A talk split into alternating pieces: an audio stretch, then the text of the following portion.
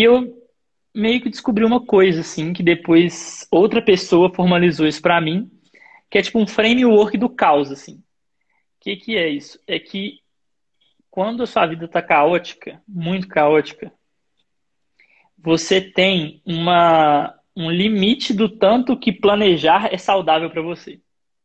Oh. E o que, que isso significa? Que quando você está tipo, muito caótico mesmo, talvez você não consiga planejar nenhum dia. Então você vai planejar 12 horas. Se você não consegue 12 horas, você vai planejar 6. Se você não consegue planejar 6, você vai planejar uma. Esse primeiro momento que eu estava vivendo, eu conseguia planejar 15 minutos. O que me deixava, tipo assim, que me deixava minimamente confortável, sabe?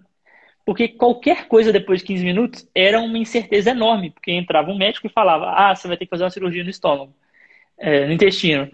Aí, quatro horas depois, não, você não vai ter que fazer a cirurgia mais, agora você vai lá fazer tal exame. Então, tipo, sério, é, as mudanças eram tão constantes, tão constantes, tão constantes, que não tinha porquê e era extremamente desgastante planejar mais do que isso. E aí eu entendi um pouquinho de um, de um conceito que quem trouxe isso para minha vida depois, formalizou isso para minha vida depois, foi Jordan Peterson, que é um cara que eu acho incrível, é um psicólogo canadense, que é o equilíbrio entre o caos e a ordem. É, o, inclusive, eu acho que uma das coisas que você trouxe no, nos pilares do, do Flow, eu acho que se traduz um pouco disso também. Oh. Que uma forma de viver de maneira significativa é sempre ter um pé no caos e outro pé na ordem. Tipo, você está em equilíbrio entre essas duas. Se você só viver em ordem, você está muito na monotonia. Está extremamente, é, extremamente repetitivo, não tem nada de novo, nada agrega. Se você está completamente no caos, no caos, é destrutivo. Então também não é saudável. Você precisa de um, de um equilíbrio entre a ordem e o caos, e foi isso que eu entendi lá no início. Tipo assim, quanto oh. que eu consigo ter Quanto que eu consigo me garantir de ordem? 15 minutos. Então tá bom, é nisso que eu vou trabalhar. É... E aí foi evoluindo, assim, conforme os primeiros dias foram passando, eu comecei a ter um pouco mais de certeza sobre o que, que ia acontecer, né? Eu demorei uns 20 dias no hospital, internado direto, sem saber o que ia ser de mim, sabe? Tipo assim, quem ia me tratar, qual era o método, nada, não sabia de nada. Cada dia era um especialista que chegava lá diferente porque realmente eles não sabiam exatamente o que eu tinha. Quando o diagnóstico foi dado falaram, ah, seu tratamento é esse, isso dá uma, uma, uma, assim, opa, de 300 caos agora eu tenho 250, entendeu? Então, assim, já dá para respirar um pouco mais. E nesse momento eu encontrei duas pessoas que foram maravilhosas na minha vida, que foram a doutora Hilda, que é a hematologista que me tratou, e o doutor Leandro, que era o residente de hematologia do hospital. Estou falando dos dois porque eles são importantes, né? É... E aí eu comecei a só sobreviver, né? Que como é 15 minutos, é a sobrevivência. E eu fui ganhando um pouco de força. Depois de ficar 35 dias no hospital, eu pude ficar uns 4 dias em casa. A minha fraqueza era tão grande que os médicos não me contaram que eu ia poder ir para casa. Quando eles falaram assim, olha, Bruno, você vai poder ir para casa o fato de eu ficar excitado psicologicamente me levou à exaustão. Tão cansado que eu tava. É, minha mãe falava, né, que tipo assim, eu não. Sabe a marca da panturrilha? Eu não tinha a marca na panturrilha. Porque a panturrilha era seca, tipo assim, eu não tinha massa muscular. E aí eu comecei a, a fazer é, pilates para recuperar essa força. E eu recuperei a força e voltei para o hospital. Cada dia é, enfrentando os desafios novos, né? Tipo assim, tem uma, um procedimento que eles precisavam colher um pouco do, do líquido da minha medula. Então, eles tinham que enfiar uma agulha na minha, na minha coluna. Assim, é um processo doloroso, muito pela questão psicológica. Então, eu sabia que toda vez eu ia ter que fazer aquilo. E aí eu comecei. A, as duas primeiras vezes, eu, eu pedi ansiolítico. Porque eu sabia que eu não, eu não tinha capacidade de lidar com aquilo. Depois eu falei assim, não, agora, da terceira para frente, eu tenho um pouco de espaço para eu voluntariamente enfrentar esse medo. Antes, era muito caos para eu poder enfrentar isso. Eu não precisava e eu não queria enfrentar aquilo porque ia ser muito destrutivo. A partir da segunda e da terceira vez, que eu já tinha um pouco mais de controle, eu já estava um pouco melhor fisicamente, eu falava, não, agora eu consigo enfrentar isso é, voluntariamente. O que foi uma mudança bizarra de, de, de postura, assim. E é meio que isso, né? Tipo, você enfrentar voluntariamente seus medos para alcançar aquilo que você deseja é um é um é o processo do herói, né? Tipo assim, é o processo de você crescer na vida, é isso. É, né? E, não, total. E só fazendo comentário que eu não estou me aguentando aqui com essa história maravilhosa. o que eu acho muito, muito fera é sobre você também se entender humano. Que eu acho que a gente às vezes fica com um pouco com essa jornada do herói, do eu tenho que dar conta, eu vou vencer tudo. E, cara, entende que você também tem limites e tá tudo bem. Uma das coisas que eu gosto de falar na hora de falar com o pessoal que vai aprender, né? É o que, que eu dou conta de arriscar hoje. Então, assim, eu acho que a gente tem que, né, nisso que você falou de equilíbrio, de caos e, e, e ordem, você também tem que saber qual que é o seu limite hoje. E expandindo ele, gente, de maneira gradual. Você não precisa dar conta de tudo o tempo inteiro. Então, tá tudo bem se você precisar de ajuda e pedir, gente, eu preciso de remédio, porque isso aqui ainda não tá dentro da minha zona do que eu dou conta de lidar. A partir daqui eu já dou.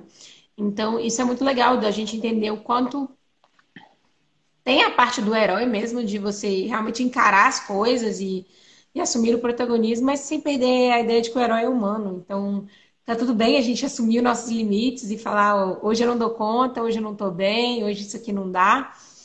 Porque senão a gente cria uma régua muito inatingível, um patamar que não é humano. E eu gosto muito quando você conta a parte inicial sobre como você lidou. É, eu não consigo nem imaginar o que, que é, mas eu acho que é muito isso, sobre a gente se permitir também viver o que tem que viver no começo. Então, assim, eu sou muito prática, eu gosto muito de resolver as coisas, eu tenho esse pragmatismo em mim, mas eu sempre brinco que eu tenho aqueles segundinhos que eu falo assim: não fala comigo, não. De, de, deixa só lidar com a emoção aqui primeiro, deixa a emoção baixar para depois eu ver que, que eu vou tomar uma atitude. Porque tem hora também que a gente nega a realidade, a gente não nos permite nem viver aquela emoção, aquela frustração, aquela dor, aquela raiva, né? Porque que aconteceu comigo? O segredo é só você não se render a isso e não assumir a postura de vítima das circunstâncias. E eu gosto muito dessa história sobre você começar vivendo luto, vivendo a raiva, vivendo a frustração, vivendo a incredulidade ali, mas depois, dentro da sua capacidade enquanto ser humano, e lidando, porque você não tinha outra alternativa a não ser lidar. É tipo, ou eu lido, ou eu lido. Então, vamos lidar. Né? Sim. E as limitações, é, principalmente nesse contexto né, que eu vivi, elas eram cruéis, assim, tipo, você quer ir ali beber um copo d'água, você não pode, entendeu? Você quer abraçar uma pessoa, tipo, igual hoje, assim, que a galera tá vivendo de pandemia. Eu vivi oito meses de quase quarentena, assim, né? Eh, distanciamento social, com certeza, eu vivi oito meses é, de não poder abraçar as pessoas, de não poder, enfim, conviver com pessoas, de quando eu ia em lugares públicos, eu precisava ficar, assim, muito alerta, porque ninguém podia encostar em mim e tal, tal, tal. Que a a minha imunidade estava baixa. E essas limitações elas vão ser impostas, você querendo ou não. O ponto é que algumas delas você pode escolher. Algumas, nem todas. A idade é uma limitação que você não escolhe, a morte é uma limitação que você não escolhe. É, agora, algumas limitações em relação às habilidades que você desenvolve ou as, as algumas formas que você consegue ter como postura são muito baseado nas escolhas que você tem, assim. Viajei muito ou não? não. E eu até o Lucas falando aqui que eu achei muito legal também, que ele também perguntou se viajou, né? A partir do momento que você. Opa, que alguém comentou aí, subiu. A partir do momento que você tem a postura do empreendedor, pedir ajuda perde o peso de caridade. E eu acho que é muito isso. Eu acho que assim, existem, como você falou, limitações que são forçadas a gente, e aí a gente não tem muita opção em relação a ela. Mas existem aquelas em que a gente se coloca, mas eu digo não no, no ponto de vista de você se limitar de um ponto de vista negativo, mas você se permitir colocar o limite, o meu limite é até aqui, por enquanto é até aqui. E pedir ajuda para superar esses limites ou para respeitar esses limites é, é necessário. Então, ah, eu amo essa história. Pode continuar aí. Desculpa a eu precisava fazer. Não, relaxa. Tranquilo. E assim, aí é... acho que depois desse primeiro baque inicial, que eu comecei a, a ganhar um pouco de força, era muito interessante, porque eu ficava no hospital, aí eu tomava quimioterapia, tal, tal, tal, tinha todas as consequências relacionadas a isso, e quando eu voltava para casa, eu fazia pilates. E o pilates me melhorava muito, muito, muito, muito, muito, muito. E quando eu ia para o hospital, eu decaía. E aí eu ia para o pilates, eu melhorava. Aí eu ia para o hospital, eu decaía. Chegou num momento, lá pela quarta ou quinta quimioterapia, que eu já tinha construído um tanto de ordem na minha vida. Eu já sabia mais ou menos o que esperar do processo, eu sabia quais eram as dores que eu ia viver, é, eu sabia quais eram os médicos, eu sabia quais eram os procedimentos, eu sabia quais eram as expectativas. Então, tudo isso que antes era caos passou a ser ordem. A rotina do hospital, é, o que é tomar uma agulhada na coluna, o que é tomar uma agulhada no braço, tudo isso passou a ser ordem. E aí eu falei assim: nossa, dessa vez eu não quero cair mais, eu não quero sa sair do hospital pior do que eu entrei. Porque agora eu tenho capacidade cognitiva e física para encarar esse desafio que eu escolhi, entre aspas. E da quarta quimioterapia para frente, eu passei a fazer dentro do hospital é, a correr todos os dias. Eu esperava dar tipo meia-noite, meia-noite e meia. E aí eu tinha um corredor, né? Eram três corredores, esperava as pessoas fecharem as portas e eu ia correr. Colocava meu Full Fighters e ia correr. Simples assim. É, eu nem pedi autorização aos médicos, porque eu sabia que eles não iam deixar. Então, se eles não soubessem, não teria como eles não deixarem. É... Desculpas, mas não pede licença? Exatamente. E assim, eu só avisava as moças da enfermaria. Eu olha, eu não estou surtando, não precisa chamar o psiquiatra, porque eu só vou correr aqui meia horinha depois estou indo pro meu quarto. E eu comecei a fazer isso todas as vezes. E aí eu percebi que isso me deixava bem. Aí eu comecei a fazer yoga dentro do, do hospital. Levei meu tapetinho, colocava uma videoaula no YouTube e fazia yoga. Chegava o médico lá, eu estava na posição da lua lá, invertido de cabeça para baixo, ele olhava para mim assim, o que, que você está fazendo? Eu estou fazendo minha yoga.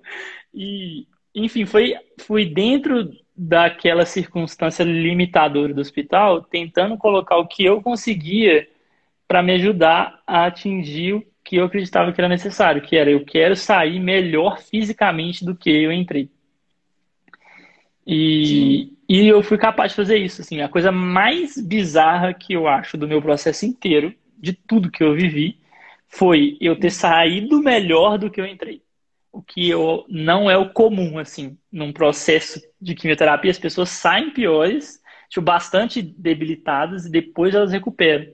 Eu consegui, por algum milagre, é, sair muito melhor. Eu acho que a forma como eu saí foi um, melhor dos estados físicos que eu tive até então na minha vida. Assim.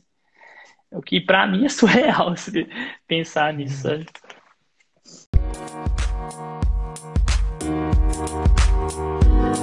Thank you.